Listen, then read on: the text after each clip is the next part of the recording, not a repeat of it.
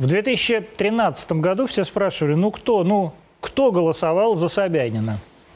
Никто не верил, что среди людей, употребляющих дешевое пойло в моряке, могут быть такие вот, ну вот, как я, вот он, я. Я голосовал в 2013 году за Собянина, голосовал за Путина, и сейчас буду голосовать за Единую Россию. Да, я буду голосовать за партию, которую я вижу уже 20 лет. У меня к ней огромное количество вопросов. Но это партия людей, которых я очень хорошо знаю, многие из которых являются моими товарищами. Многие из которых поддерживали меня в трудные минуты, как, например, министр иностранных дел Сергей Викторович Лавров. У меня вообще от него медаль. Это партия моего министра обороны Шойгу, которым горжусь и восхищаюсь, и на которого без слез гордости не могу взглянуть, когда он, крестясь, выезжает из Спасских ворот 9 мая. И это партия моего лучшего друга Дениса Николаевича Проценко, ставшего символом борьбы с ковидом, голыми руками буквально организовавшего систему организации медицинской, организовавшего систему организации, я уж сам что не знаю, что пишу, медицинской помощи при совсем еще не изученной болезни фактически в целом городе. Это партия его товарищей Валерия Вечерка, Марьяна Лысенко, Бадба Башенкаева, партия своих. Я буду голосовать за своих – даже за тех, кого вы считаете жуликами и ворами, просто потому что вы не верите, что какие-то люди какие-то вещи делают за тем лишь, чтобы изменить мир вокруг себя, сделать этот мир лучше, и чтобы потом на их могилы неизвестные совершенно люди клали цветы. Вы в это не поверите, но я точно знаю, что это так. И именно поэтому прямо завтра я нажму эту кнопку в своем электронном голосовании за «Единую Россию». В гостях у нас академик Андрей Румянцев, а, президент Центра Дима Рогачева. Это главный наш центр по борьбе с детскими гематологическими заболеваниями в стране, построенный при поддержке, при личной поддержке президента когда-то, кстати, и сейчас а, вы идете в Государственную Думу как раз. Иду. Вот при поддержке Единой России. Вот зачем вы, хороший врач, идете в Государственную Думу? Для чего вам? Ну, я вам отвечу. Э, я представляю врачебное сообщество и научное сообщество, и э, сообщество просвещения. Я в этих сферах Всю работаю, жизнь. всю жизнь провел, да. С 71 года, да, вот как вы защитили кандидатскую своем пирогом? Я, вы знаете, у меня 50-летний стаж работы. Я не являюсь членом партии «Единая Россия». А зря. Это выбор а, каждого. А вы примите Румянцева в партию. Значит, для этого нужно, чтобы было принципиальное согласие. Я э, в своей партии оставил в 91 году. Вы были членом КПСС, конечно. Я был членом КПСС, да. Я хочу сказать, что э, я, э, имея большой стаж работы, был главным педиатром в городе Москве практически 15 лет. Я больше 40 лет являюсь главным экспертом, детским гематологом, онкологом. Э, Минздрава России. Не только Минздрава России, а РСФСР, СССР, а потом Минздрава России. До настоящего времени я действующий эксперт, главный в этой области. Я э, заместитель Рошаля, вам известного, угу. В его... Да всем известного, наверное, да, Рошаля, да. Всем известного э, человека, который организовал Национальную медицинскую палату, в составе которой больше 400 тысяч врачей. То есть, другими словами, у меня есть опыт э, работы в исполнительной власти, если так можно назвать ее. Никогда не был государственным работником. Но я э, вижу целый ряд вопросов, которые невозможно решить снизу. Есть целый ряд законодательных э, позиций, которые быстро меняются в силу разных обстоятельств. Это коснулось полной реконструкции здравоохранения в России – мы из государственной системы перешли в государственную страховую систему. Ну, которая, то есть ВМС. Да, которая совершенно несовершенна. Мы взяли за основу э, так называемую американскую систему э, здравоохранения. Ну, Medicare, как и Конституцию. Да? Как Конституцию. Ну, в какой-то степени. Это с русским, с русским акцентом Medicare. Мы взяли многие вещи, которые для нашей страны э, не совсем приемлемы потому что у нас было бедное здравоохранение, но очень было доступное. То есть, другими словами, оно было построено э, Симашко и его последователями э, очень грамотно, очень серьезно. Ну, то есть начиналось это вообще как земское здравоохранение. Да, ну, врач. Да. был представителем государства в семье. Он и врач, социальный работник, психолог. Другого нет, никого. И не было. У нас не было социальной службы. Она появилась только 30 лет назад для взрослых. Для детей еще пока ее нет. Мы находимся в состоянии развития, приспособления системы здравоохранения к международным так называемым стандартам. Думаю, Если что- они есть. да, их нет, в каждой стране свои. Но, понимаете, если, например, страховая медицина, которая родилась в мире, ей 300 лет, и это произошло в Великобритании, а наши 25, и калька это накладывается на совсем другой уровень развития и медицины, и биологии. И самое главное, это технологий, которым никогда Россия не была богата. Мы всегда могли подковать блоху, Но и тем не менее, вот вы все равно то перечисляете, я Нет, возглавляю это, то, все Да, да, и да. так далее. Я Для сказать- чего, для чего идти вот в эти пыльные кабинеты Государственной Думы? это вам кажется, что они пыльные. Я знаю, они пыльные, там Нет, плохо пылесосят. Секундочку. У вас лучше Может, там. может, у нас лучше. Но я могу сказать, что я вижу, что мы можем некоторые вопросы серьезным образом изменить. Сейчас, когда к медикам ну, обратилась масса людей и внимание к ним повысилось, практически все партии э, ведут медиков в Думу. Поскольку у меня, ну, я думаю, не, не скрою, самый большой опыт в этом отношении. Э, Я единственный э, член э, президиума РАН. Да, от Да. медиков. У меня большое количество учеников, которые работают в разных точках мира. Мне удалось в течение 30 лет ввести в жестком режиме технологический режим диагностики и лечения пациентов. Мы в 10 раз улучшили результаты лечения больных. Сегодня пациенты, больные онкологическими заболеваниями в Российской Федерации, ну, по официальной статистике, в целом выздоравливают в 82% случаев. Детские. Да, Имеется в виду да, детский, только детский лейкоз. Не только. Все виды опухолей. И оп- включая опухоли мозга, и злокачественные лимфомы, и опухоли костей, и опухоли мягких тканей и так далее. Я хочу сказать, что произошла по существу революция. Но она произошла не в отдельном центре имени Димы Рогачева, а произошла в России. Более того, к нам присоединились к нашим протоколам, которые мы ведем, лечение больных, они технологичны, присоединились э, э, в 2000 году Белоруссия, потом Казахстан, потом Узбекистан и так далее. Мы реализовали эту программу в рамках государственного, э, так в в рамках гражданского сообщества. Понимаете? То есть мы кооперированная группа исследований российская, которая вышла на рынок конкурентно вместе с американцами и немцами. И немцами. Да. Поговорим про это сейчас еще после отбивки, и как раз еще про ваших уч- учеников поговорим. Давайте.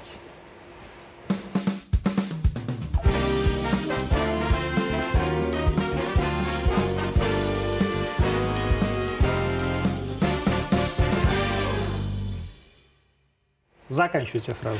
Думаю, что мне в Думе, если буду избран, удастся Ну, собрать... будете, куда же вы денетесь-то? Ну, куда я денусь? Вы Для от какого округа? Вы же мажоритарщик? Нет, я, э, да, я иду от э, одномандатного округа, да, какого? 209 округ. 209 юго-западного. это юго-западный округ. Да, Да, совершенно это- верно. ну, вот куда вам деваться? Вы и победите. Но если это удастся, то я думаю, что мне удастся собрать всю команду врачей, потому что мы э, по существу аполитичные люди. Для нас э, то, что называется профессор словесности э, э, государственного, государственного университета Ломоносовского Да. и бомж, разговаривающий на особом языке, представляет одну и ту же э, Биологическую биологическую особь. Мало того, но она любимая. Она любимая. Потому что предмет э, труда у врача – это любовь к пациенту. И я хочу сказать, что я думаю, что нам удастся договориться на меж э, так называемом партийном уровне о тех изменениях, которые должны произойти. Они должны произойти в системе здравоохранения фундаментально. Вот какие они должны произойти? Главный вопрос – это хроническое недофинансирование здравоохранения. А это так? Сто процентов. Вот ОМС, вот на самом деле все время говорят бесконечно, вот недофинансирование, недофинансирование, недофинансирование. Я вот член э, Совета попечительства при опеке при правительстве России. И это бесконечное обсуждение каких-то триллионов. Да, то есть э, социальный блок и здравоохранение – это триллионы рублей. И ОМС – это триллионы рублей. Вот откуда это недофинансирование? Я вам скажу, э, все 30 лет постсоветской власти э, финансирование здравоохранения составляла примерно 3,5% от валового национального ВВП целиком. Да, да, да, да. Ну, это в мире абсолютно известно. Все, что меньше 5%, вообще не работает. Американцы имеют свыше 7% от валового национального продукта Америки. Надо хорошо себе представлять, что здравоохранение в Америке по финансированию, по объему финансирования превышает валовый национальный доход России. Это цифры очень такие Ну, там серьезные. и э, зарплаты другие, и уровень трат другой, секундочку, да? секундочку. И уровень трат такой. Но э, лекарства, оборудование, реактивы, катетеры, средства медицинского обеспечения Стоит везде по-разному. строят везде одинаково. Неправда. Вот в Америке, например, э, и вот я живу в ВИЧ, в Америке, например, лекарство, которое я сейчас пью здесь, в России, по ЖНВП, здесь стоит 13 тысяч рублей за месячный курс, а в Америке 2 700 ты- тысяч долларов за месячный курс. То же самое лекарство, в том же самом месте сделанное. Так что... И что же вы думаете, э, почему это происходит? Это а? происходит потому, что э, мы договариваемся все-таки с фармой МЕС. Да? Ага, вы договариваетесь. Не мы А, мы- договариваемся. а кто? Государство. Государство договаривается. Это, знаете как, это так называемая, ну, э, договоренность в ручном режиме. Ну. Давайте мы э, решим таким вопросом. Э, вопрос таким, э, значит, э, обсуждая ситуацию, связанную с различиями в международных делах, это наша российская исканная ситуация искать что-то, какую-то позицию особую.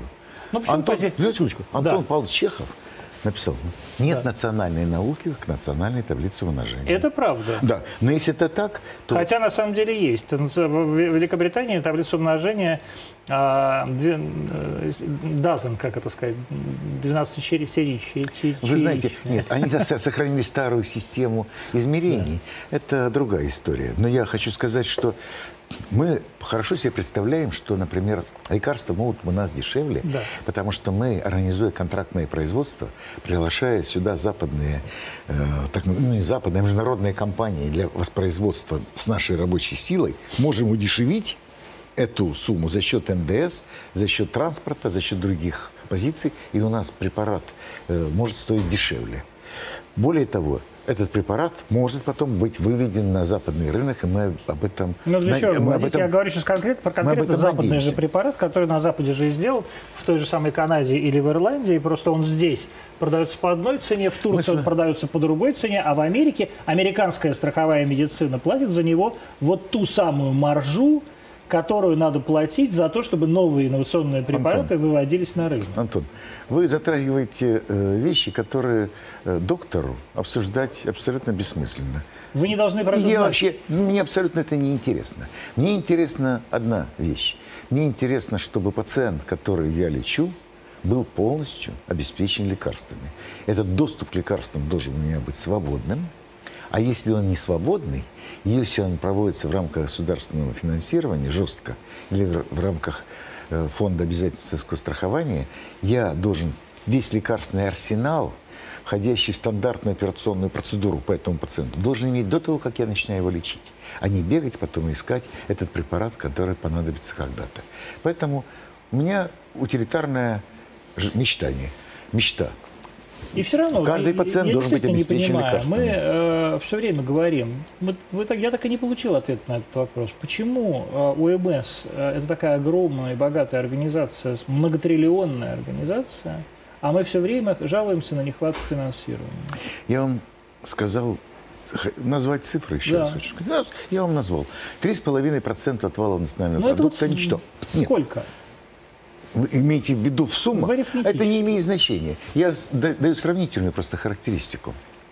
На Кубе, это бедная страна, вы там наверняка побывали в жизни, я был, там 10% от валового национального продукта. Ну, там такой национальный продукт, что можно и 40. Вы знаете, я вам могу сказать, э, вы не правы. 365 лекарств производит Куба, в том числе 20 биологических препаратов экстра-класса. То есть лучше на Кубе лечение, чем у нас? На Кубе не лучше лечение. Куба просто находится давно в санкциях, и она вынуждена была это сделать. Возьмем другую страну. Возьмем Японию. В Японии нет импортных лекарств. Оборудование, продукты и лекарства полностью производство местного. Это почему? Потому Страна что... такая же по размеру, как наша. По, валу, да, по ВВП? По, не, по, не по ВВП. Или по, почему? По, по населению. По населению. Да. Да. 100, 136 миллионов там, да. Да, а, а э, то, что затраты на здравоохранение, там в два с половиной раза выше. По отношению к национальному Получается, что мы бедная страна? Или, Безусловно. или мы просто мало тратим? Безусловно, бедная страна. Мы, если мы не можем себе позволить повысить уровень финансирования до 5% от ВВП, вопросов нет. Мы ну вот вы идете в обсуждать. Думу, вы говорите, мы, безусловно, бедная страна. А, И в Думе действительно сейчас организуется, как мы видим, такой, такая агломерация врачей, Да. да? А вы повысите это до 5%? Если вы повысите, вы где эти деньги Иначе возьмете? бессмысленно туда идти. Хорошо, а где вы эти деньги возьмете, если вы утверждаете, что страна бедная? Я вам могу сказать, есть, вы знаете, золотовалютные запасы в России. То есть прямо выньте наши, наши золотишко? что? Да. Ну, вы смотрите, сейчас э, э, сделан целый ряд социальных выплат. Вот буквально на глазах мы видим э, полтора триллиона выделенных денег на социальные выплаты. Только что пенсионерам э, выплатили по 10 тысяч рублей, и э, это составило... с куста. да, это, это примерно стоило 500 миллиардов Мгм, рублей. полтриллиона, да. Да, полтриллиона. Так вот, мы рассчитали с, с медиками, что если полтриллиона будет ежегодно выноситься дополнительно в здравоохранение, мы реализуем главную задачу нашей страны. Мы тогда выполним те э, показатели, на которые мы нацелены. Здоровье и благополучие страны – главный приоритет. 78 лет э, продолжительной жизни. Мы никогда ее не решим, потому что мы сейчас э, имеем тенденцию к убыли населения. Поэтому во что же вкладывать деньги? Во что вкладывать деньги? Конечно, в здоровье. Я хочу сказать, что за этой суммой стоит целый ряд специальных вопросов. Ну, например, вы знаете, что наша страна э, утратила во многом э, то, что называется э, структурированное единоначалие, особенно в области здравоохранения. Это что значит? А это значит, что мы превратили Соединенные Штаты Российской Федерации. Ну и что? А, Это в смысле вы имеете в секундочку. виду... Подождите, вы имеете в виду, Я что... имею в виду только то, что губернатор Да, несет имеет от- больше Нет. ответственности, чем Не министр больше. здравоохранения. Конечно, Конечно. конечно. Ну правильно, потому что мы федеративная республика. Да, но, у, но врач одной и той же квалификации, одно, одной и той же специальности получает зарплату в, кажд- в ре- в регионах Российской Федерации в 5-10 раз разница. Это нормально? Я не знаю, нормально это или нет, но вы действительно считаете, что... Но если вы считаете, что зарплата врача должна зависеть от того, где он живет, Нет, я, смотрите, я не знаю, от чего должна зависеть эм, зарплата врача. Я поэтому, в отличие от вас, и не иду в Государственную Думу. Но а я поддерживаю а, принципы федерализации и принципы федерального, федеральной Это ваше право. ответственности. А вы не считаете, что именно регион должен нести ответственность за социальные а, инициативы и социальные а, считаю. ну, школы, мы- школы, мы- больницы? Мы не об этом. Как не об этом? Нет. Ну ладно, что ж не об этом? Но я вам скажу. Ну, это... Ну, расскажу. Ну, давайте. Ну, расскажу. А, Санитарный контроль в стране зависит от губернаторов. Нет, не зависит от А, губернатора. Это вынутая ситуация. Роспотребнадзор, который имеет самостоятельное значение теперь в стране, выделившийся из Минздрава, должен с кем согласовывать свои все позиции? С С вице-премьером? главным санитарным врачом. Да, главный санитарный врач это и есть главный санитарный врач, это и есть руководитель Роспотребнадзора. Такая структура. Ну да. Раньше он входил в состав Минздрава. Мы имели специальные условия для централизованных принятий решений, локализации инфекций, в том числе и вспышек, в, СССР. Мы эту ситуацию контролировали. Вы, может быть, не помните, но у нас были вспышки целого ряда заболеваний, например, холеры. Была, и Да. вас даже была. Да, ну, было, были разные вещи. Но многие жители Москвы не знали о том, что в Одессе происходит, или в Астрахани, когда Там выезжала бригада, происходит. локализовали, локализовали э, там Да. инфекцию. Это была централизованная ситуация. Теперь вопрос о санитарном контроле должен быть решен централизованно. Сейчас вы слышали, наверное, что было заявление правительства об организации санитарного счета. Мы заново Да. восстанавливаем систему санитарного контроля э, в, в СССР, как, такой же, как была в СССР. Я даже буквально в 2 часа дня на ВКС обсуждал этот как раз самый санитарный щит с Министерством промышленности. Так я могу сказать, что э, это пример того, что должна быть э, система централизованная. Но это разные немножко вещи. Вы говорите о системе Секунду. централизованной, вы на самом деле... Секунду. Ну, подождите, дайте я тоже скажу. А. Это такая же история, как в Америке. Вы, вы говорите, там мы превратились в Соединенные Штаты России. В этом нет ничего плохого. Есть федеральные медицинские власти, которые должны взять под контроль чрезвычайное положение. Да? Ну, Например, действительно а, резко распространяющееся инфекционное заболевание. А есть рутинное ежедневное оказание медицинской помощи на уровне региона и муниципалитета. Почему вы считаете, что правительство России должно нести ответственность за какую-нибудь Подольскую центральную районную больницу, а не губернатор Московской области? Послушайте, у вас, как и у всего населения, очень отдаленные представления о том, как устроена система здравоохранения. Она устроена таким образом. Вы напрасно так думаете. Я Я, ду- много лет руковожу медицинским фондом. Это большое счастье, но это не о том. Возможно. Я вам хочу сказать, что, видите ли, есть профессиональная э, позиция. Профессиональное сообщество принимает решение о э, клинических вопросах, касающихся пациентов. О их тактике ведения, диспансеризации, лечения, реабилитации и так далее. Не губернатор. И не местная власть. Но Ме- местный при этом министр здравоохранения ничем не хуже. Чем- Секундочку. Министр здравоохранения, как везде, он должен заниматься финансированием. А профессиональное сообщество должны заниматься то, что называется существом вопроса. Они Так. должны продвигать это здравоохранение таким образом, чтобы использовать лучшие э, значит, э, представления, аналоги для того, чтобы э, повысить продолжительность жизни и выживаемость пациентов. Речь идет о позициях, при которых врач является в нашей стране, в принципе, государственным служащим. Вы это хорошо знаете. Да. Если он государственный служащий, то для него должны быть определенные условия его работы. Не может, не- невозможно себе представить, что в Дальневосточном военном округе и в Северном округе у трудящихся, работающих в области обороны, государственные служащие, защищающие э, страну, были бы разные зарплаты. Это невозможно даже себе представить. Вот представьте себе, что за кольцом в пять и более раз ни- ниже зарплата у врачей. Ну, Она не понимаю, превышает да. 35 тысяч рублей. Секундочку. Это же что создает? Это создает условия отток, перетока э, специалистов. Их нет. Мы э, забрали специалистов Московской области, мы забрали специалистов из разных мест, которые работают здесь. Многие работают, э, э, не хочется такое слово назвать, гастробайтерами. Они работают временно, они не, не оказывают Был прямо какого-то целый воздействия. ковидный туризм. Совершенно верно, совершенно верно. Это не, это не должно было быть так. Это надо вещи, которые должны быть предусмотрены. И мы увидели, что был создан штаб отрасли, Азлаева Татьяна Алексеевна, вице-премьер. Фактически, Голикова Голикова, да. И она объединила усилия всех ведомств, которые разбежались в свое время из Минздрава с учетом нашего Как демократического... вы относитесь к тому, к тому, как сейчас управляется Министерство здравоохранения? В каком смысле? В прямом смысле. Хорошо Мурашко управляет здравоохранением или Вопрос плохо? некорректный. Почему? Я скажу вам. С чем сравнить? С чем хотите? С Скворцовой. Скворцова была в таком же положении. Ну, Скворцова просто работала дольше. Но э, раньше министр здравоохранения держал в руках все аспекты санитарные. а раньше это когда? При Евгении Ивановиче Чазове? Да.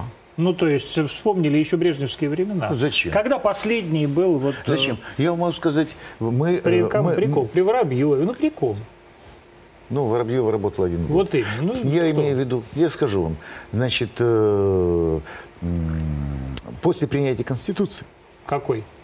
Вот Последний, новый. единственный, Последний. Ну, в последний. смысле, поправок. который- поправок. Совершенно не поправок, а по Конституции, когда была принята, она была принята с позиции того, с позиции так называемой американской демократической Погодите, тогда вы имеете в виду Конституцию, еще ту Конституцию, которую при Ельцине приняли. Совершенно верно. Вот. А не вот это вот сейчас, которую мы Это принимали. поправки По- были. Вот, вот. Ну, то, Это чтобы я понимал, о чем вы говорите. Да, да. Нет, я говорю о, о базовой конституции, Да, которая хорошо, была всё принята, понятно. в Ельцинская которой в области здравоохранения была прописана ситуация, что э, связанная с тем, что ответственность за здоровье несет гражданин Российской Федерации. Ответственность за здоровье детей э, Несут родители. Родители. Все. в старых конституциях, их было четыре, там была прописана гарантия государства. Была полностью государственная система. Я рассказываю вам, но произошли изменения серьезные после этой конституции, после принятия конституции. Они касались того, что было разделены, был разделен функционал. были определены приоритет развития регионов. Региональная политика стала очень такой серьезной, важной и так далее. Как вы знаете, основная часть регионов все равно дотационная. Э, меняются губернаторы, меняются команды.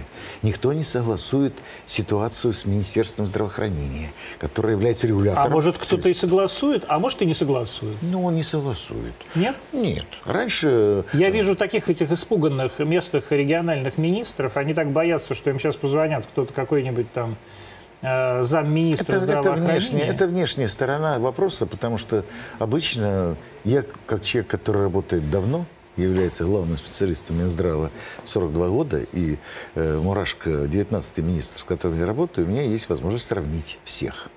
Могу сказать, что по системной организации никто из министров, работающих в России, не соответствовал той системе, которая была в СССР при которой была централизованная закупка лекарств, Но... их распределение, секундочку, распределение, полностью контролируемая ситуация в стране, которая была в два раза больше по территориям и с разбросом медицинских показателей во много раз. В России были одни показатели, Но, погодите, демографические, вы другие С одной показатели. стороны говорите о том, что мы на 82% теперь у нас излеч... излеч... излеченные дети, детские Секундочку, раки. Это я рассказываю об единственном варианте, в рамках которых мы сделали эту работу благодаря тому, что мы взяли за основу технологию, а не ручную работу, о которой вы говорите. Ну почему? И у вас же тоже ручная работа. О, Я вот однажды приехал к вам да. а, в центр Демаргачева, а ну, там было у меня какое-то дело с э, пациент какой-то. А мне говорят, это все руководство уехало в Новоогарево, включая вас.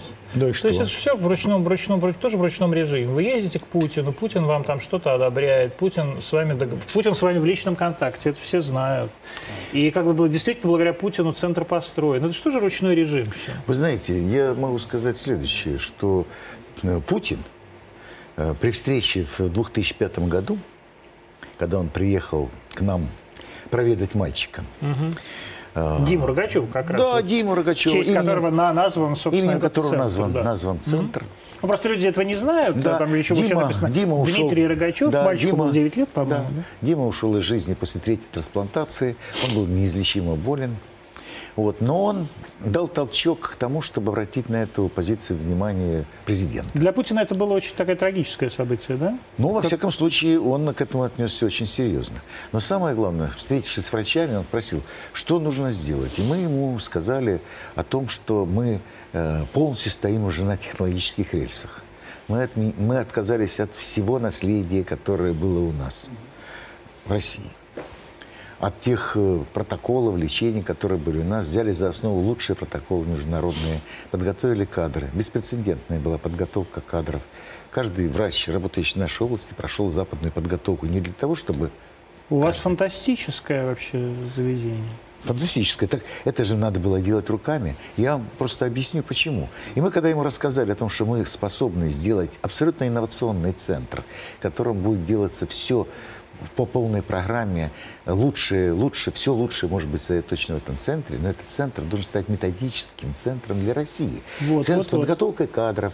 Он сказал... Я на секунду вас прерву. Ребят, если вы можете э, видео центра Димы Рогачева сейчас залить в Далит, чтобы просто, да, когда будет говорить Александр Ильич, мы это все покажем, потому что это действительно для России невероятное совершенно сооружение, и я там был много раз, и, и там работают действительно лучшие врачи, и самое главное, что именно врачи и пациенты вместе э, это здание фактически проектировали, и вы увидите, как оно выглядит, это ну, совершенно невероятно. И он э, сказал, сказал, хорошо, добро, поддержу. Но более того, мы попросили, чтобы этот проект мы полностью контролировали и финансово контролировали. Это потребовало специального разрешения правительства. Поэтому я, будучи генеральным директором этого центра, фактически подписывал все финансовые документы. Мы не воровали. Это было Я верю. невозможно. Нет, ну, Вы так на под меня президентским смотрите. контролем. Я тоже, я тоже не ворую, да? А без президентского Нет, контроля вы бы воровали? А кто знает? Есть же целая лестница людей, когда это же не один человек делает. Но во всяком случае у нас не было позиций, связанных с воровством. Во-вторых, все врачи участвовали в том, чтобы этот центр был построен. То есть мы работали с архитекторами, с Да-да, вот эти технологами. кубики красивые. Но это даже не в кубиках дело, а во внутреннем содержании. Конечно. Нам очень важно было, чтобы была среда доступная. Конечно, Мы- вот когда это столовая, да, как бы Конечно, переходящая конечно. в- Мы делали, с родителями мы делали, вместе. да, мы делали, мы делали э, центр, посвященный детям полностью. Ребенок должен быть в центре нашей э, нашего внимания полностью. Для него должна быть создана среда. Он должен быть обязательно с родителями, вне зависимости от возраста. В России разрешено пребывание детей с родителями до возраста трех лет. Но мы решили, что мы должны сделать все в полной мере. Мы построили там пансионат для детей с родителями на 150 семей, которые приезжают издалека и могут лечиться там. Мы организовали... Причем не просто, я сейчас, извините, пожалуйста, Да. не просто издалека, а огромное количество людей, которые туда приезжают, это граждане СНГ и, например, граждане Средней Азии, я Конечно. знаю. Это, то есть как бы люди, у которых нет ни ВМС, никакой там метод самого СНИЛСа, ничего. И их все равно лечат, и мы их лечим, и этих детей спасают, и спасают их сотнями и тысячами, и делают это много лет.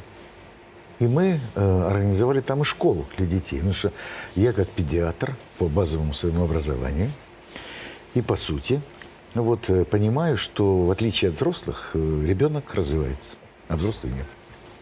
У него может быть только обратное развитие. Это правда. Так вот, я могу сказать, что э, для того, чтобы создать условия для индивидуальной траектории развития ребенка, нужна среда любви. И мы это сделали. Мы организовали школу, и дети наши учатся. во Я время видел, это, болезни. я видел это.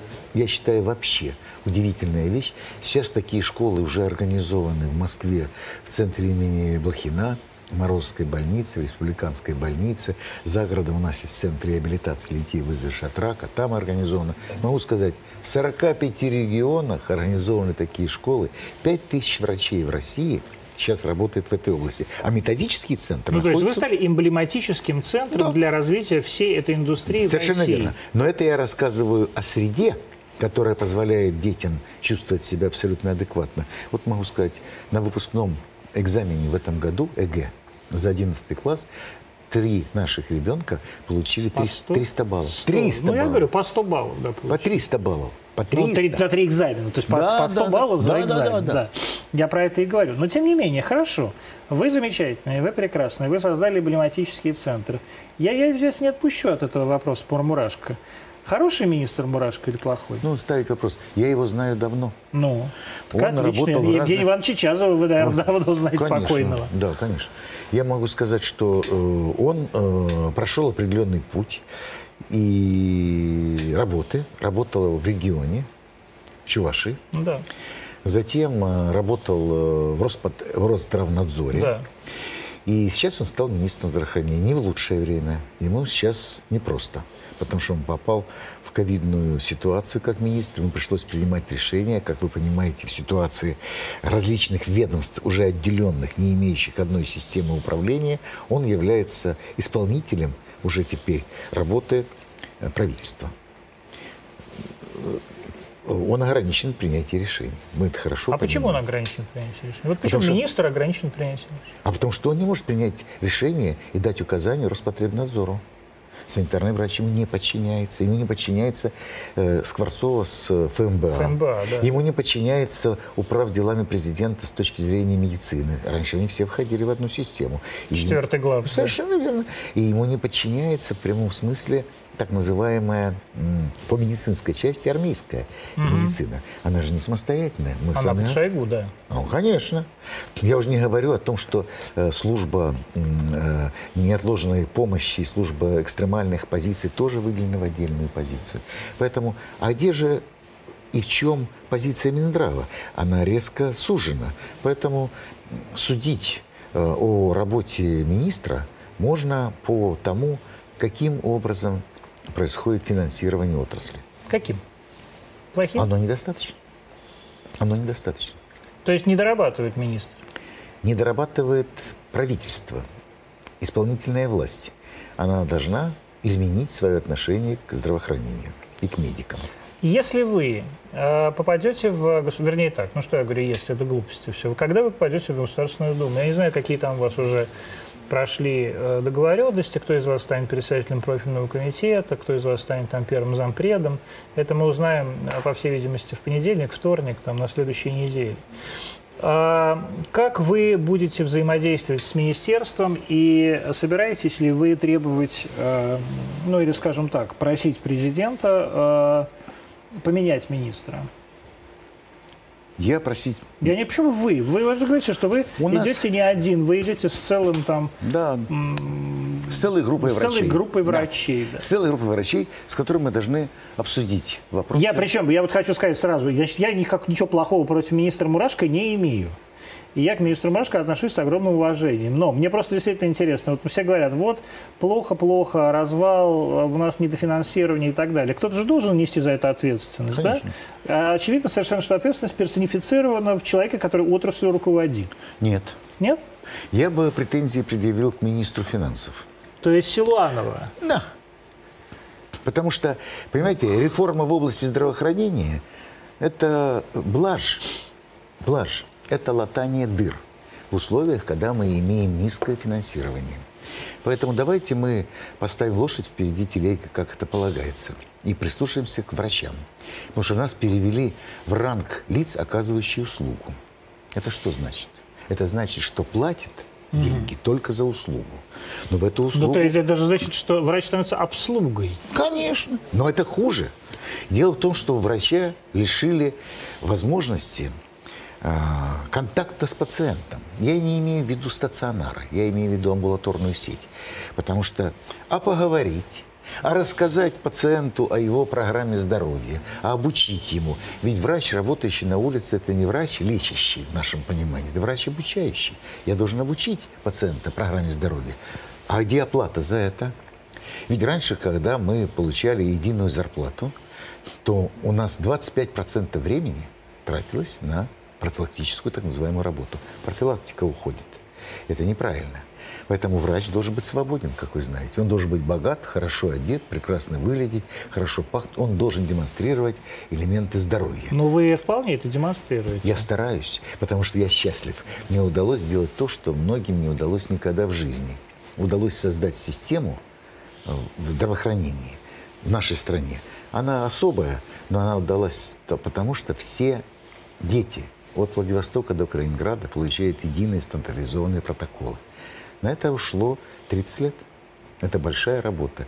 И я признателен своим соратникам, друзьям, близким людям, ученикам, с которыми вместе удалось вот это сделать. Говорю, мы начали еще до того, как включились камеры, разговор с того, что у меня довольно близкий родственник, муж моей двоюродной сестры, Олег Крыжановский, как раз начинал э, в РДКБ и является одним из первых учеников – академика Румянцева. Да? Сейчас живет в Америке. В, в...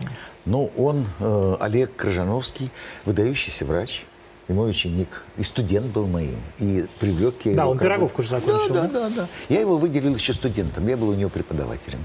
И я его сразу же вовлек в работу. Он был первым заведующим отделением трансплантации костного мозга в Российской детской клинической больнице. Провел первых 12 блестящих трансплантаций.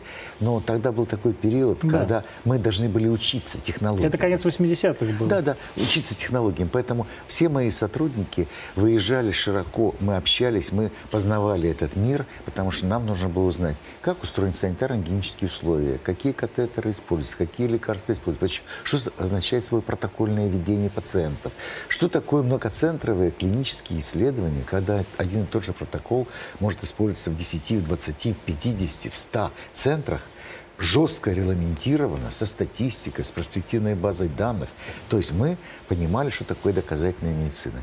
Мы 30 лет работаем в этой области. Мы 30 лет назад организовали копированную группу российскую, о которой знает весь мир.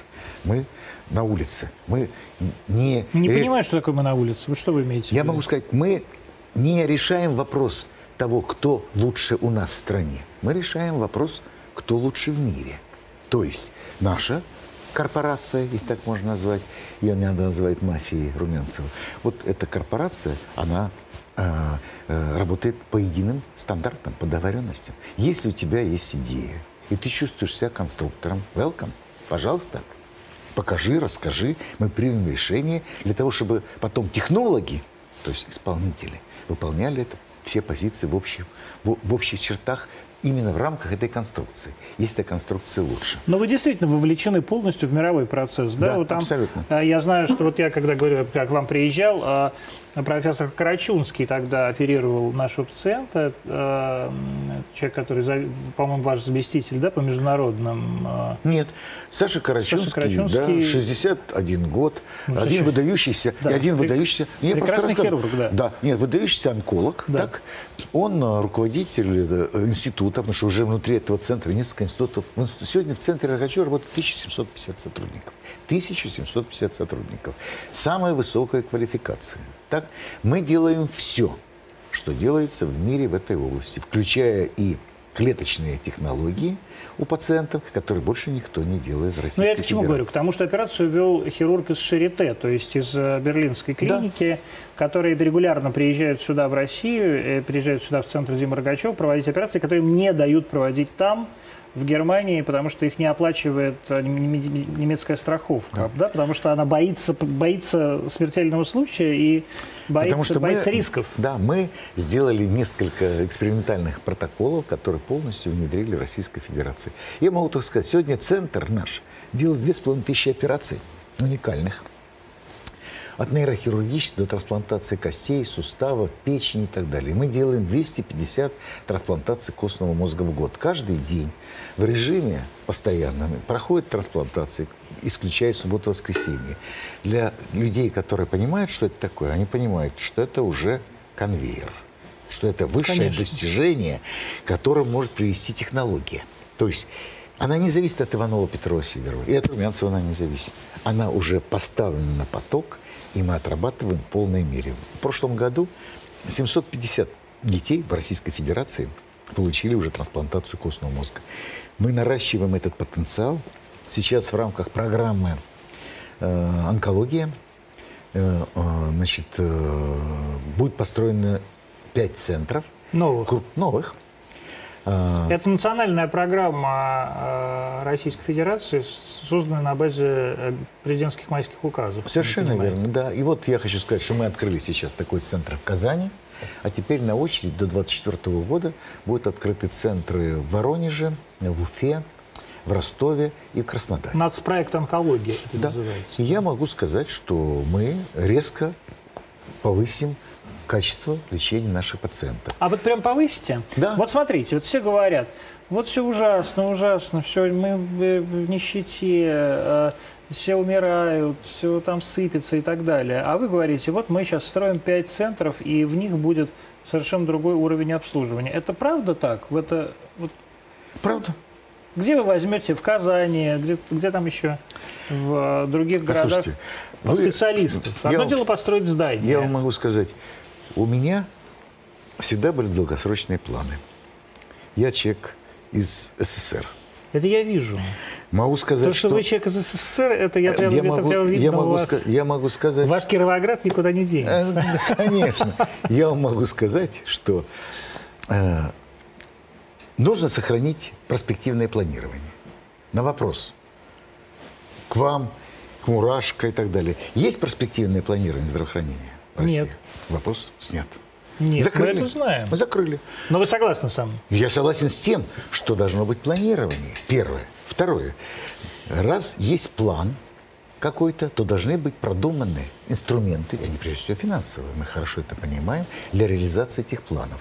В конечном итоге добиваться нужно цели. Какой? У нас цель. Каждый ребенок, больной онкологическим заболеванием, должен вылечен быть. У взрослых онкологов другая цель. Продлить жизнь. да? Совершенно верно. Не то, что продлить жизнь, а И улучшить качество, качество жизни. жизни. Парадигма абсолютно разная и разные условия достижения этой цели. У нас это связано с тем, что каждый ребенок, которого мы вылечили, он живет всю жизнь. И это такая вещь, которую нужно хорошо себе представлять. Поэтому В это трудно верится, но это так. это трудно верится, но вот... э, Я знаю, я же вот помню вот этих детей Олега, Да, а, это действительно совершенно уникальный случай, что вот мы сейчас разговариваем, а это так было. То есть для меня это детство, да, то есть это вот дети, которых я помню, когда я сам был ребенком, 13-летние, они живы, они, многие мои ровесники, им по 45, по 46 лет они живы, и все хорошо. Совершенно верно. Но я могу сказать, что мы э, понимаем, что для того, чтобы достичь эту цель, нужен инструмент.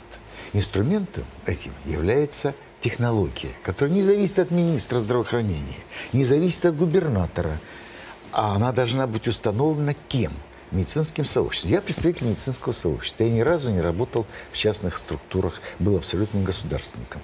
Я считаю, что... Господь управил. Да, ну почему? Были предложения, как И вы уверен. понимаете, серьезные. Но я от них уходил, потому что мне интересен был процесс, системный процесс организации. Как это все организовать? Потому что если ты поставил какую-то цель, и ее можешь реализовать в полной мере. Меня дразнили всегда мечтатели из Морозовской больницы, потому что я там начал mm-hmm. свою трудовую деятельность. Я всем рассказывал, что можно достичь результатов. Тогда дети все погибали. В 91 году... Э, 25% выживаемости? Нет, 7. 7? Долгосрочная выживаемость 7%, сейчас 82%. Но это за этим шли годы Э, подготовки кадров, людей, технологий, внедрения протоколов лечения. Сейчас мы заодно покажем, как выглядит центр Демаргачева. Вы говорите, а да. вот он. И самое главное, и самое главное, что... Вот давайте прокомментируем. Это, смотрите, это у нас... Это Какая улица называется? Улица Самора Маш... Машева, Машева, да? да? Это Дима Рогачев. Вот Дима Рогачев, собственно, да. мальчик, который умер. Да. И в честь которого назван э, этот самый центр. Да. А, и к которому при, приехал президент. Вот, видимо, это как раз встреча да. с президентом. Это было в 2005 году, летом, в воскресенье. Он приехал сам. То есть... А что значит сам? Вот его никто не звал? Нет, он, была переписка между ним и мальчиком. Ну, формально. ну как мальчик, это? Мальчик, мальчик сам написал, что мальчик через написал, родителей? Мальчик да? написал письмо, что вы, что мне обещали, что вы приедете со мной попить э, чайку, да. съесть блины. И он приехал. Он позвонили докторам, то есть не было ни главного врача, ни официальных лиц, никого. Он приехал, то, что называется, сам, инкогнито для э, публики. Но врачи наши были в курсе дела. Вот э, три доктора, угу. которые как раз занимались пациентом, они были там. Ну вот показали действительно этот комплекс весь красивый, похожий на такие кубики. Он как из кубиков лего состоит. Ну, я могу сказать, что вот архитектура была сделана в мастерской Немецкая Пасохина. Же? А, нет, Пасохин, это Пасохин, да, точно. Вот. Пасохинской лаборатории. Вот, причем это, за это здание э, получили ребята, архитекторы, несколько премий, э, потому что оказалось, что это здание вошло в, там, в 30 зданий лучших пост, поствоенной Европы. Вот. А внутреннее наполнение делали немцы. Угу. Я имею в виду э, технологичное. Угу. А сколько он стоил? 18 миллиардов по тем временам? Нет. Он стоил 10, запятая, и 8 десятых миллиарда рублей. По, при, при курсе 30. Да? При курсе 30. То есть где-то в районе 3 с чем-то миллиардов долларов. То есть на самом деле не ахти какие деньги, кстати. Нет, абсолютно. 250, 250 э, миллионов долларов это примерно стоило в тех деньгах, которых вы спрашиваете. Почему? Ну почему? Если курс был 30, да. 250 миллионов да. долларов? умножьте.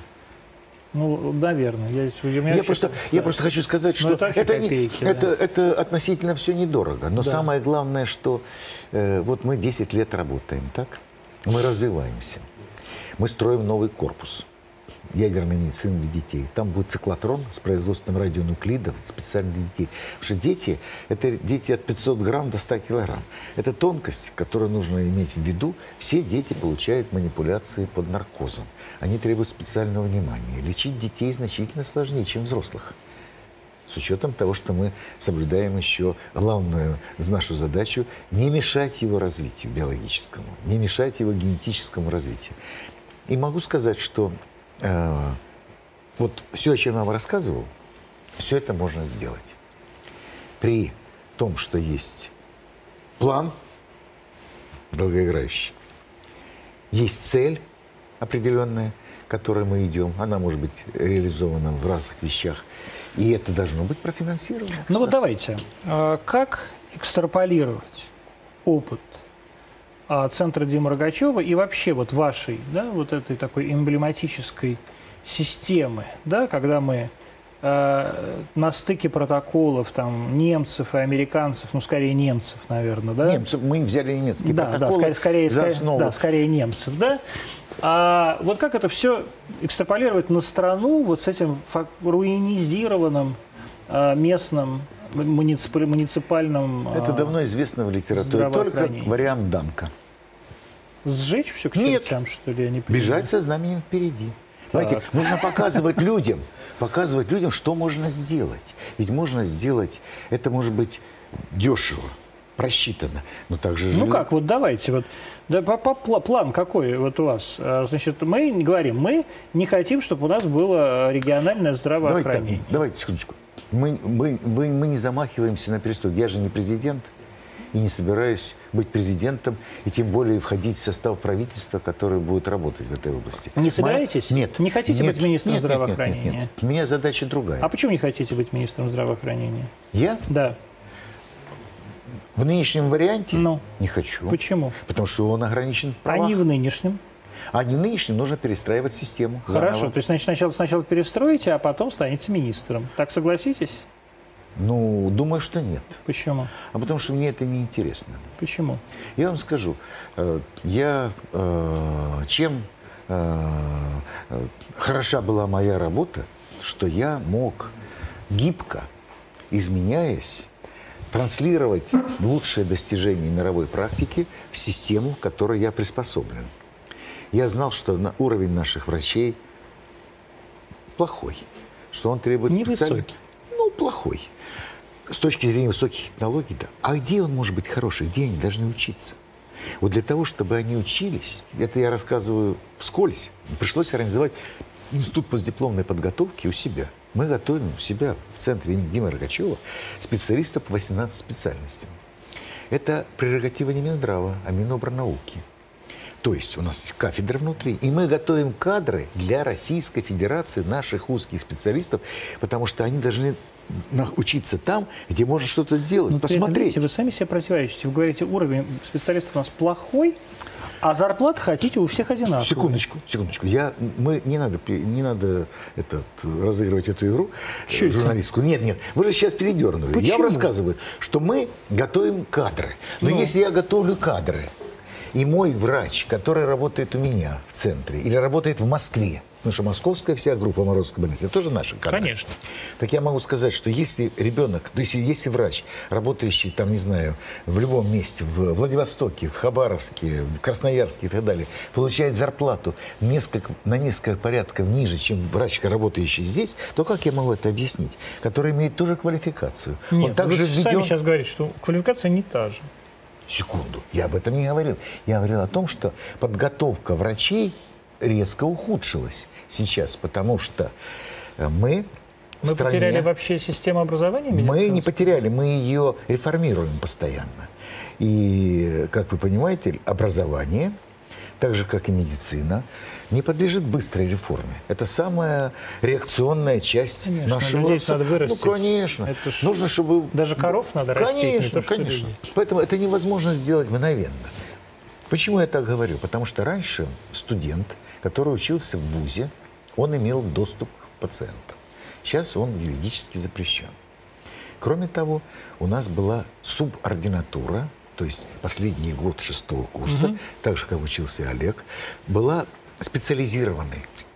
И его можно было специальным образом готовить. Потом после этого была обязательно интернатура, год. И мы имели два года. Один год в ВУЗе, один год после окончания ВУЗа подготовки, после чего человек уходил в практику, уже с дипломом. 9 лет. Или 8, да? Шесть Нет, плюс 6 один, плюс 1 плюс, семь. плюс еще. Нет, секундочку. После того, когда он заканчивал интернатуру, Вот. он мог принять решение идти, в Идти. ординатуру Вот, я про это и говорю. двухлетнюю, Вот. так, где он имел постдипломное образование. Вот-вот-вот, я так? про это и говорю. Что произошло сейчас?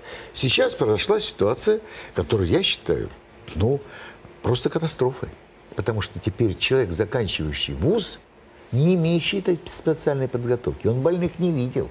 Он потерял тактильную чувствительность к ним уже, он не имеет тактильной чувствительности. Он закончил вуз, сдает экзамены и идет работать врачом с дипломом врача. То есть мы вернулись так называемому тяжелому постсоветскому периоду, послевоенному, когда mm-hmm. нехватка людей заставляла людей прямо отправлять в практику да. непосредственно. Мы фактически отменили постдипломную подготовку. Более того, раньше, как во всем мире, постдипломный специалист получал зарплату врача среднюю, а сейчас получает стипендию 6 тысяч рублей. Может ли человек, может ли человек работать на постдипломном уровне учиться, а подготовка постдипломная узкого специалиста занимает от 2 до 7 лет.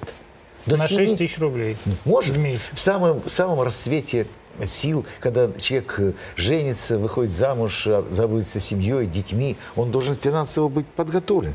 В мире должна быть такая ситуация организована. Я просто рассказываю элементы, потому что многие вещи, касающиеся нынешнего состояния, так называемой реконструкции здравоохранения, меня лично – как специалиста не устраивают. Ну вот системно, как вы, как, с какими предложениями вы, э, ваша, так сказать, группа врачей будет выходить сейчас по реформированию здравоохранения? Повторяюсь еще раз.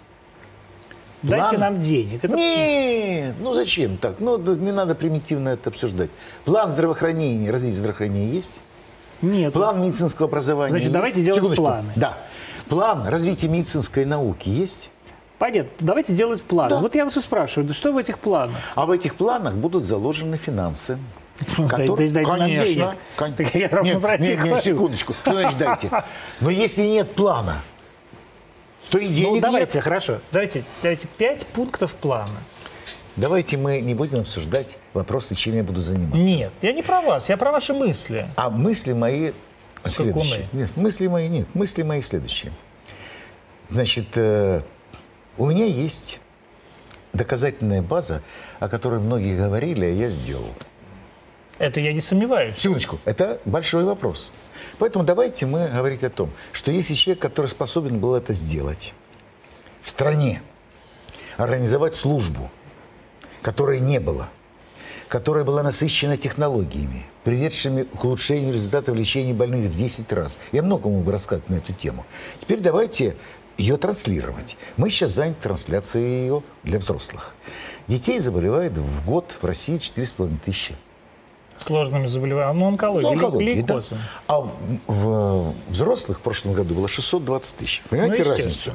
Понимаете, что, например, только в рамках этой программы онкологии сейчас пациенты имеют уже непосредственный доступ к бесплатным лекарствам, которым лечат онкологические больные. До этого этого не было.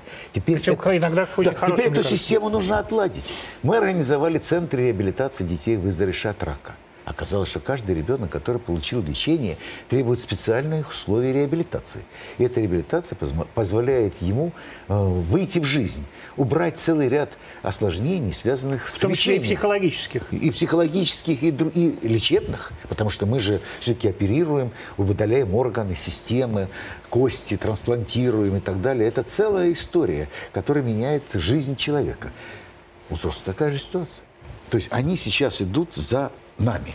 Более того, я скажу, мы в Боткинской больнице организовали специальный, э, с помощью своих сотрудников, специальный проект, то, что называется лечение молодых взрослых до 30 лет да, я детскими знаю. протоколами. Я знаю, это мне рассказывала Елена Васильевна Малышева, Совершенно которая является, да. как известно, сестрой-близнецом главного врача Боткинской больницы. Ну, Елена Васильевна Малышева тоже моя ученица, поэтому... Да. Все ваши ученики. Да, не потому, что любвеобилен, потому что люблю жить. Да. Я могу сказать, что мы э, там показали, что если этих пациентов лечить так называемыми детскими протоколами, в кавычках, а на самом деле с парадигмой выздоровления, они выздоравливают так же, как дети.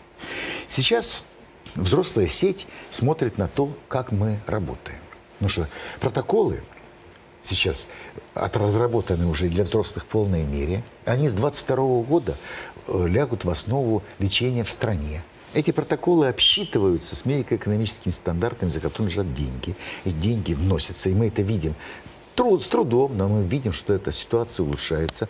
В этом году количество пациентов, умерших на территории России от рака, меньше, чем пациентов, погибших от, от ковида. Это вообще трудно себе даже представить. Но это говорит просто о том, какая массивная все-таки Нет, была это говорит о том, что это, но и действительно, как хорошо это говорит, это говорит о том, что появились изменения в системной организации. Но онкология просто такая вещь, которая... Как организовать систему? Как убрать как, как, как вашу систему перенести на глобальный российский уровень? Ну, есть элементы чисто организационные. Ну, какие которые... они? Я вам скажу. Первое, опять же, я хочу сказать, должна быть цель. Ну, ну цель-то определена. ее цель. Вот это мы не решим, мы, нет, мы не решим тех, тех, за тех целей, которые не поставил, не достигнем тех целей, которые поставил президент, без изменения финансирования по каждой линии. Я мог бы сейчас назвать много линий, но не место здесь обсуждать эти вещи. Вы понимаете, я могу сказать, дошло до того, что в вузах стали уходить преподаватели да. выдающиеся. Они уходят в практику, где они могут заработать деньги. Потому что раньше как и во всем мире, преподаватель получал двойную зарплату. Одну в университете за свой учебный процесс, за ля подготовку кадров, а вторую из больницы, в которой он работал, проводя лечение. Более того, университеты имели собственные лицензии, позволяющие врачу, обучающему врачей, э, э, значит, входить к пациенту. Сейчас они ограничены в правах. То есть есть целый ряд законодательных вещей, которые нужно последовательно Медицина должна решить. выйти из регионального уровня на федеральный?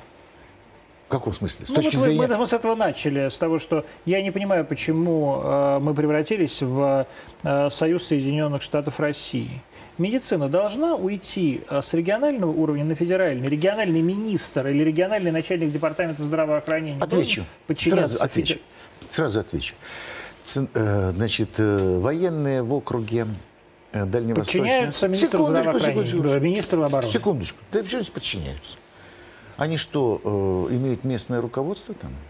Ну, я, я отвечаю ну, да, на этот да. вопрос. А у нас должна быть такая ситуация. Мы даем присягу, мы имеем нормированный рабочий день, мы отвечаем по Конституции за жизнь и смерть пациента, мы являемся единственным представителем государства в семье, мы государственники. Ну почему? У нас есть еще этот самый Кто? соцопека. Секундочку. Она а имеет 30-летнюю историю.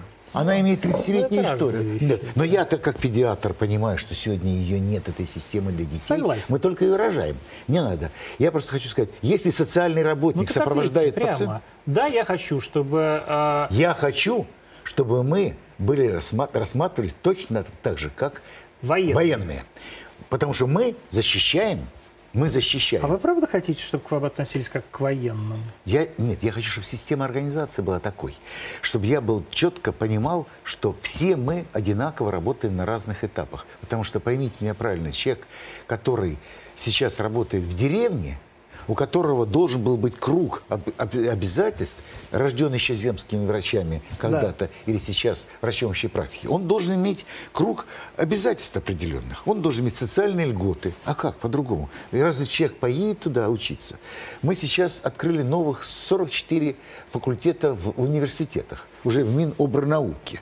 Беспрецедентный случай, на мой взгляд. Потому что есть учреждения, да. работающие в системе здравоохранения, здравоохранение, есть да. в системе науки. Ну, мягко говоря, молчу я просто, не хочу сказать. Но мы в два раза больше готовим врачей. 9 тысяч врачей, нехватка врачей в Москве. А в России? Это в Москве? В Москве. Где платят больше всего? Да, да, да. А там, куда люди уезжают, и, э, распределения нет. Где люди а уезжают... вы за распределение? Да. Да? Вы правда? Скажу почему. Ну. Потому что врач должен иметь практику. Он должен... То есть вот закончил мальчик или девочка, да. Пироговский университет, да, да. а его прям посылают куда-нибудь в Магдагаче, а да? Да, он, он должен отработать те деньги, на которые потратил государство его обучая. А если он не на бюджетном месте? Его пусть свободно распределяется. А, вот. Да. То есть если бюджетное место, да. то тогда Конечно. отправляйте, пожалуйста, Мне кажется, в Ерофей да. Павлович. Не Ерофей Павлович, а поработать на три года, но с гарантией. Какой? После окончания этой работы он имеет право на резидентуру по любой специальности в любом месте. Ему она предоставляется. Многие люди остаются там работать, потому что возникают другие отношения. Появляется семья, появляются отношения с пациентами прямые, потому что врачебная работа – это все-таки работа с предметом любви своей, с пациентом. Она может сопровождаться какими-то серьезными условиями развития науки, но происходит отбор определенный. Ничего плохого раньше не было в том, как мы учились и проходили все эти элементы. Ничего Фонд страшного. «Подари жизнь» какую роль играет в жизнедеятельности? Фонд «Подари жизнь» Горбачева? родился в нашем в республиканской детской больнице. В РДКБ, конечно. Да. Чулпан Он родил Хаматова, Чулпан да. Хамат и Дина Корзун. Дина Корзун. Да, они были инициаторами, а с нашей стороны... Профессор Масчан. Да, профессор Мощан. С нашей стороны это была Галя Новичкова, которая сейчас Да. возглавляет центр имени Димы Рогачева. Я могу- Главный врач, да. Она была главным врачом, Сейчас теперь она генеральный директор, директор, да. Она тоже моя ученица, и я перешел в статус э, Президента. президента. Это прекрасная Ой, должность. вы всех вы переходите в эти статусы. Это я, так, я, тоже, я тоже теперь президент. Чего тут? Да. Но президент это же что? Это президент это человек, который любит Да, по-прежнему. конечно. Но э, Который как раз общается с но объектом не- любви. да, да, но но не не при- общается с объектом финансирования. Совершенно верно. Совершенно верно. Я могу сказать, что этот фонд э, был рожден и начал работать при удивительной поддержке людей, потому что, например, «Тройка Диалог» предоставила своего менеджера, финансиста, которому она платила зарплату у себя, высокую зарплату, чтобы он наладил финансовую работу по фондрайзингу, сбору средств, их определению, то есть открытой позиции, касающейся работы. Фонд работает 15 лет. Он собирает в год примерно до 3 миллиардов рублей. Много. До. Причем и не только в России, есть и Нью-Йоркское отделение. И Нью-Йоркская, и лондонская. Лондонская. Да. И это концерты, это выезды, самое разнообразное. Это дотации, маленькие, большие. Это сбор денег под средства и так далее. Они э, обслуживают теперь не э, нас, начинали они с нас, с Республиканской детской больницы, а большинство клиник в Российской Федерации в разных аспектах. Во-первых, они закупают лекарства, которые не разрешены для ввоза в Россию, потому что они как общественные Но разрешены. а, но разрешены. Вот. Это что же такая, как Да. бы, да? Они, они не Разре- зарегистрированы Да. в России. Официально их ввести нельзя, но благотворительный фонд организация может их ввести. Первое. Есть целый ряд про- проблем, таких, например, трансплантации костного мозга. Мы не можем биологический материал из банков доноров завести сюда. Они его оплачивают.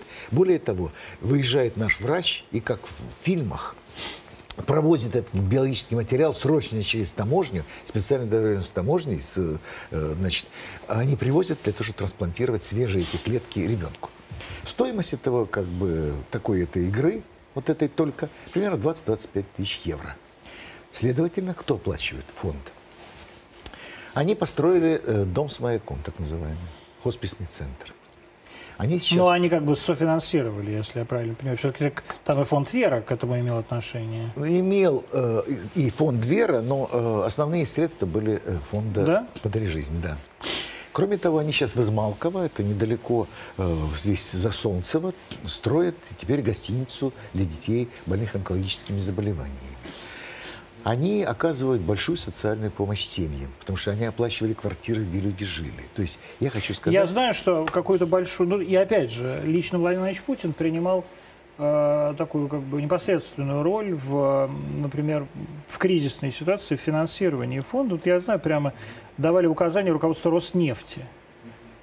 Ничего сказать не могу, не стоял рядом. Ну, стояли рядом, на самом Не деле, но стоял. сказать не можете. Это я все прекрасно понимаю. Как вы относитесь к тому, что, вот, например, какие-то фонды, как «Подари жизнь», входят в такую обойму э, таких государственных грантов Нет, нет, да, и нет, так нет, далее? нет, нет, нет. Я бы не сказал так. Посмотрите, фонд Хабенского. Вы знаете Константина Да, да, да, Хабенского? нет, я, я, Мы, я и мы Костя- работаем с ним. Так нет, я не про это говорю. Я не говорю, я сейчас вы не, не, расслышали, не, не дослушали вопрос. И у Кости такая же проблема. То есть он такой же фонд. И, честно говоря, вот фонд спеццентра, который я когда основал, он такой же. Вот мы все входим там в какой-то совет при правительстве и так далее. А вместе с тем, вот действительно, есть же иностранное финансирование в фонде а, «Подари жизнь» и так далее. И фонд не иноагент. Как вы относитесь к тому, что какие-то фонды иноагенты, какие-то не иноагенты? Как это, Никакого. как это вообще определить? Не могу даже прокомментировать этот акт, потому что, видите ли, э, это же благотворительная ситуация. Конечно. Ну. Чисто благотворительная, так? И мы в течение многих лет собирали эти деньги. Ну, если вы затронули этот вопрос, уже так, Уже вам так. интересно, да? Ну. Закон благотворительности есть? в Есть. стране? Есть. как он был написан? Он был написан по аналогии с американским законом благотворительности, как Конституция. Это была фраза после Конституции. Мне казалось, Конституция по аналогии с французской Конституцией написана. Это вам кажется? Да? Да, она написана с американской Конституцией. А, кстати, вы знаете, кто писал американскую Конституцию? Это интересно просто. В смысле, как... как, как. Ну, какой народ или кто писал, кто конкретно писал? Почему она работает столько лет и, и... написана необычно? Шотландцы? Да. Кальвинисты? Первые три президента Америки были шотландцы, так. и они составили Конституцию полностью, потому что она отличается от всего. Если бы там были французы, или, не дай бог, испанцы, или итальянцы и так далее, это была бы Конституция совсем другая. Мало того, что это протестанты, но это кальвинисты, это почти Самые народные... поэтане. На, почти народная вечь, да, конечно, новгородская. Абсолютно. Вот они написали такую конституцию. После этого вышел закон. В этом законе была написана такая фраза. А, значит, доходы могут быть переданы полностью на благотворительность, и они не облагаются налогом. United States of America. И многие берут. Когда вышел этот закон, у меня дверь в РДКБ не закрывалась кабинета. Ко мне приезжали люди, например... И говорили, возьми. Возьми, да. Правда, спрашивали... Вы не брали? Нет, я... я брал? Как? Я не успел. Мне говорили, дай, мы можем это сделать. Говорю, давайте, я готов. Не успел я, как говорится, Да? варежку открыть. Как тут же раз? Как тут же подзаконный акт. Вот. Маленький такой, не больше 5% можно перевести необлагаемых налогом. Весь остальной доход облагается налогом. Что сделали люди, имеющие доходы? Они их увели. Но культуры-то нет. В Советском Союзе не было благотворительности. Вообще не было. Но есть, на, есть такой, э, ощущаете вы такой, как человек, который много лет работает с благотворительными фондами, есть такое напряжение между государством и э, некоммерческими организациями? Ну, трудно сказать. Оно всегда есть, потому что законодательство меняется. Я для того, чтобы вам уже сказать э, откровенно, потому что вы не все обо мне знаете, но... Не все? Нет. Да, конечно, нет. Да, в 89 году, э, значит, я э, понимаю, что ничего сделать нельзя. Все было ужасно, если вы помните, во многих вопросах. Я написал письмо э, Раисе Михаилу Сергеевичу Горбачеву, Раисе Максимовне. Да. Написал письмо о том, что вот э, в мире э, все первые леди, они так или иначе оказывают помощь, поддержку, и она откликнулась на это. И в 90-м году в СССР, как только вышел закон об общественных организациях, я организовал такой фонд международный, который назывался «Гематологи мира детям» где я был президентом, куда входили и ваши знакомые ребята активно работали, а медийным лицом была Раиса Максимовна. Угу. Он проработал 10 лет. Ну, в частности, не, не только, именно, ну, вернее, не именно поэтому, конечно, питерский центр носит ее имя, потому что она умерла от рака, но тем не менее. Да? И именно поэтому. И именно поэтому именно тоже, потому что поэтому она сделала тоже, огромный потому что, вклад потому что Борис Афанасьев, который недавно ушел из жизни, основатель этого центра, он э, возглавлял такой центр гематологии детям в Питере. У нас были эти э, как бы организации во всех практически городах крупных э, в Российской Федерации, в Германии, в Америке, в Англии, Франции и так далее. Везде были наши филиалы, так называемые. Ваши которые- наймиты. Наши наймиты, да. Благодаря этим наймитам нам удалось сделать следующее. Подготовить кадры. Метод Петра был реализован в полной мере. Ни копейки государство на это не потратило. Ну, например, был подписан такой договор Рейвен- Ре- э, Северная Рейн-Вестфалия и э, значит, Россия. 50 врачей в год с полной подготовкой на три месяца выезжали в германские клиники, специалисты нашего профиля, учились там с полной поддержкой, возвращались туда с компьютером подаренным, с э, протоколами лечения, со всеми делами. И с трениками. И с тренингами, да. Я могу сказать, что этот фонд показал, что можно это делать спокойно абсолютно, потому что не деньги здесь даже, а системная организация работает. Я, например... Ну вот как построить эту организацию? Мне это вот тут уже для меня это личный вопрос. Как выстроить систему э, взаимодействия между государством и некоммерческими организациями так, чтобы она не превращалась вот в этот бесконечный конфликт э, и э, ссоры? И вы знаете, я думаю, только законодательно. Вот в том законе, о котором я сейчас сказал, ну, он безысходный. Надо подзаконные эти акты убрать.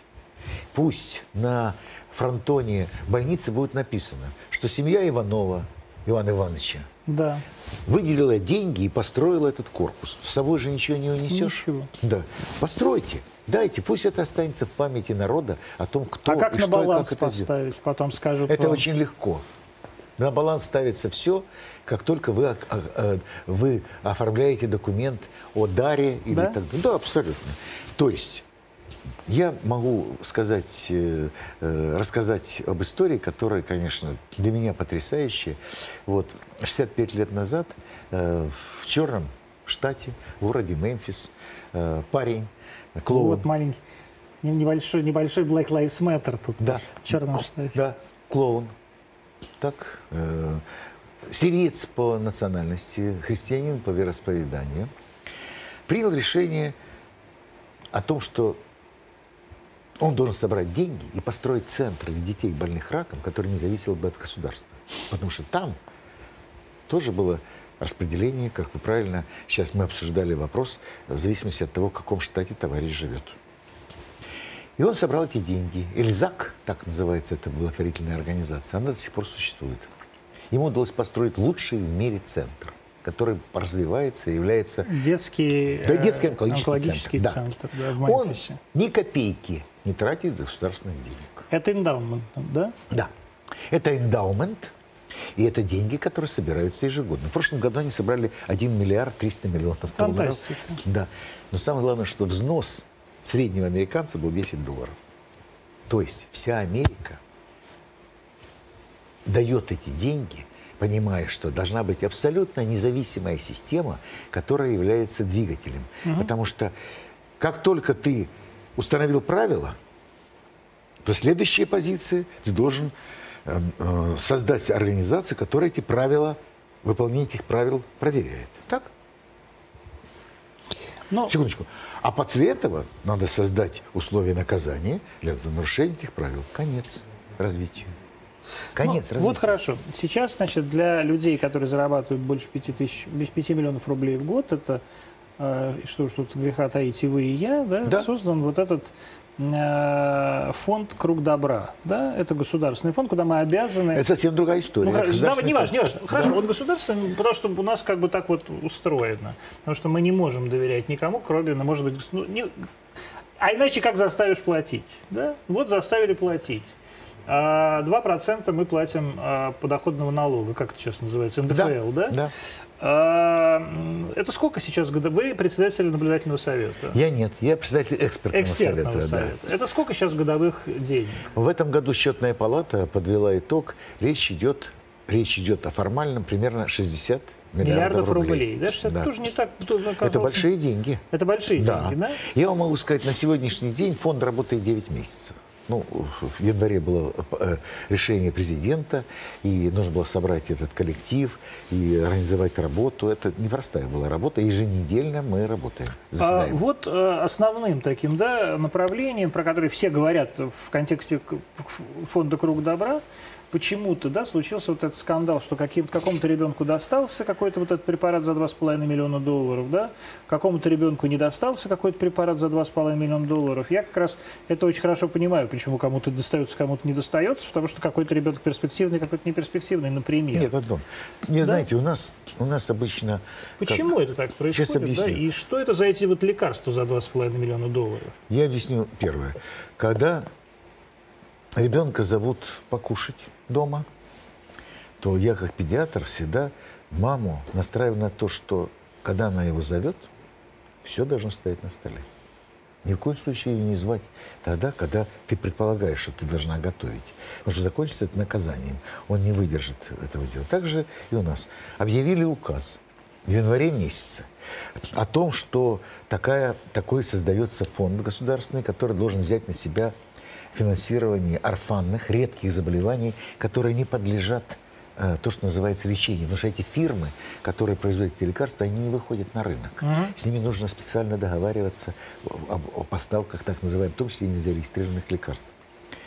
Сразу же в субъектах федерации, где существовали какие-то формы завоза этих лекарств, в частности, по решению консилиума врачей, такая существует опция, и она заложена в законодательстве, Они сразу отказались, сказали, давайте, раз, вы, раз президент объявил, давайте это сделаем. Ну, надо же было выстроить весь этот инструмент. Даже если вы сегодня хотите купить какой-то препарат, вы должны э, реализовать это в рамках законного конкурса. На это уходит время. Тендер, 44 ФЗ. Совершенно верно. Затем я должен эти лекарства завести, а потом организовать их логистику доставки до Иванова, Петрова, И Сидорова, это тоже потребителя. тендер, это тоже 44 ФЗ. Время, время. Поэтому от момента, пока ты сказал мяу, до момента, пока ты производишь уже опцию, проходит время. Люди не могут это выдержать. Люди не понимают этого. Они считают, что если сейчас это сделано, то тут же все побежали, предприниматели все дают свои препараты, все это работает. На самом деле удалось на сегодняшний день поставить под контроль 22 заболевания. Вот смотрите, вот все говорят про этот СМА, да, это синдром э, Мышечная мышечной атрофия. атрофии, Да. да. это когда э, это уникальное действительно э, заболевание, когда ребенок э, попади умрет, а вдруг придумали лекарство, которое вот генетически меняет генетический код, делаешь укол за 2,5, да, правильно я Да. говорю, за 2,5 миллиона долларов, он полностью меняет генетический код, и человек здоров. Вот раз и все. И у нас сколько таких пациентов, детей? Сегодня всех пациентов э, больше тысячи. Ничего себе. Да. То есть это уж не такое уж Все оно это- орфанное. Да, нет. Это орфанное все равно. Э, орфанные заболевания – это редкие заболевания, меньше, чем один на 10 тысяч человек. Мгм.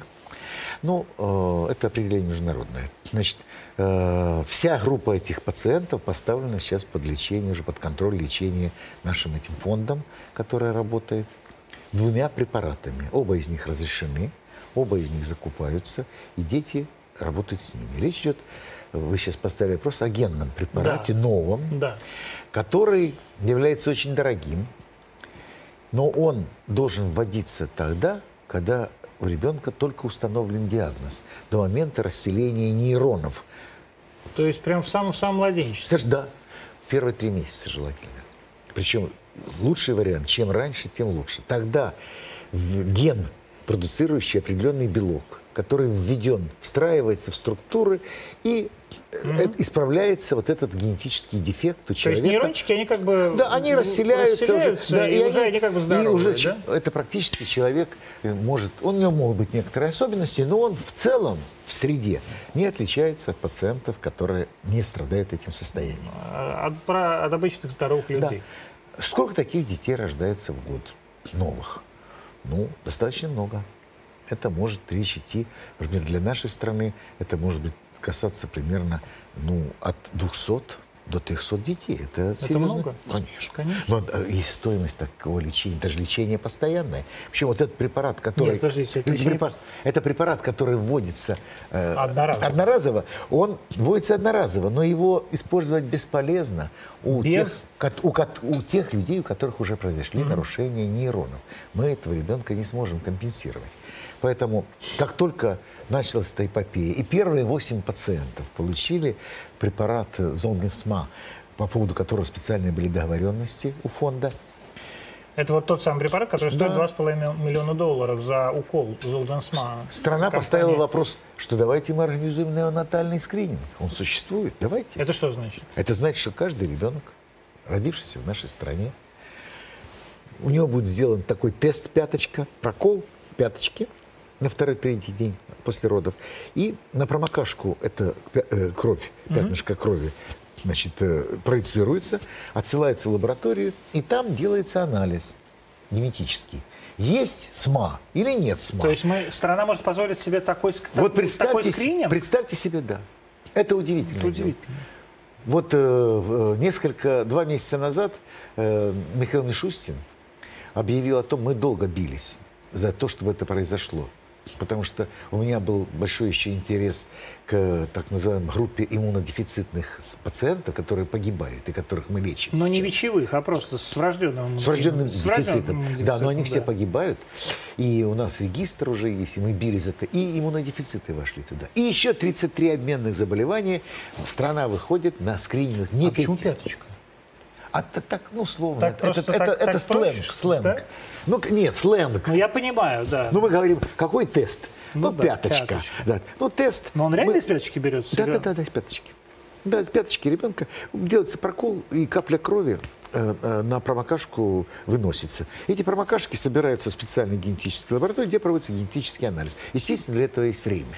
И если в течение ближайших двух недель мы получаем информацию о том, что у этого ребенка есть подозрение на это заболевание, он может быть специальным образом на втором этапе протестирован, ему может быть сделан молекулярный генетический анализ, заказать, что это СМА. И для этого ребенка, конечно, Золгенсма, вот этот новый препарат генный, был бы показан, потому что в конечном итоге это будет дешевле, чем его лечить, чем лечить течение... всю жизнь. Совершенно верно. Такая же ситуация с иммунодефицитами. Мы разработали здесь, в стране, в нашей оригинальный тест для контроля иммунодефицитов, и он сейчас уже передан в производство. А вы что, там Т4, Т8 как бы контролируете? Нет, мы контролируем там? лимфопению. А, лимфопению. Т – лимфопению и Б – лимфопению. Угу. Как только мы выявляем Т-лимфопению, в этой группе риска есть пациенты с иммунодефицитом, для которых может быть сделан второй уровень угу. контроля. И эти пациенты должны быть немедленно все протрансплантированы, потому что они все практически погибают. А это все трансплантация костного мозга? Совершенно да, верно, которой да. мы владеем. Угу. И я имею в виду, что сегодня мы хорошо уже знаем, что экономически это в 6-7 раз выгоднее, чем лечить этого пациента и потом его потерять. Угу. Поэтому страна сделает большой шаг. Я, как, э, как, как врач и как педиатр, понимаю, что это гениально. Страна вещь. сделает этот шаг? Сто процентов. С 22 года, не в этом году, не в 22 году, но я думаю, что сейчас закупается специальное оборудование. Нужно организовать систему. Мы контролируем 5 заболеваний, а будем контролировать 36. Это не так просто. Поэтому мы готовимся к тому, чтобы диагностика была проведена, а медицинский персонал должен готовиться к усиленной работе. Это совсем другая работа. Потому что ведение диспансерной группы риска у этих пациентов совсем другая история. И педиатры должны быть к этому готовы. Так я люблю вот этот южно-русский акцент ваш. Ну что делать? Я заканчивал национальную украинскую школу, он сохранился. Я тоже заканчивал национальную, не заканчивал, учился в национальной украинской школе, у меня он, к сожалению, пропал. Александр Григорьевич Румянцев, академик, э, секрет, э, секретарь даже президиума да, Академии, член президиума Академии. Член президиума Академии. Академии наук, э, президент Центра Дима Рогачева и вообще выдающийся ученый. Один из моих кумиров был сегодня в Антонимах. 27.25 мы выходим из прямого эфира. Вернемся на следующей неделе в понедельник в 20.00. Как всегда, здесь из шестой студии канала «Арти». Пока.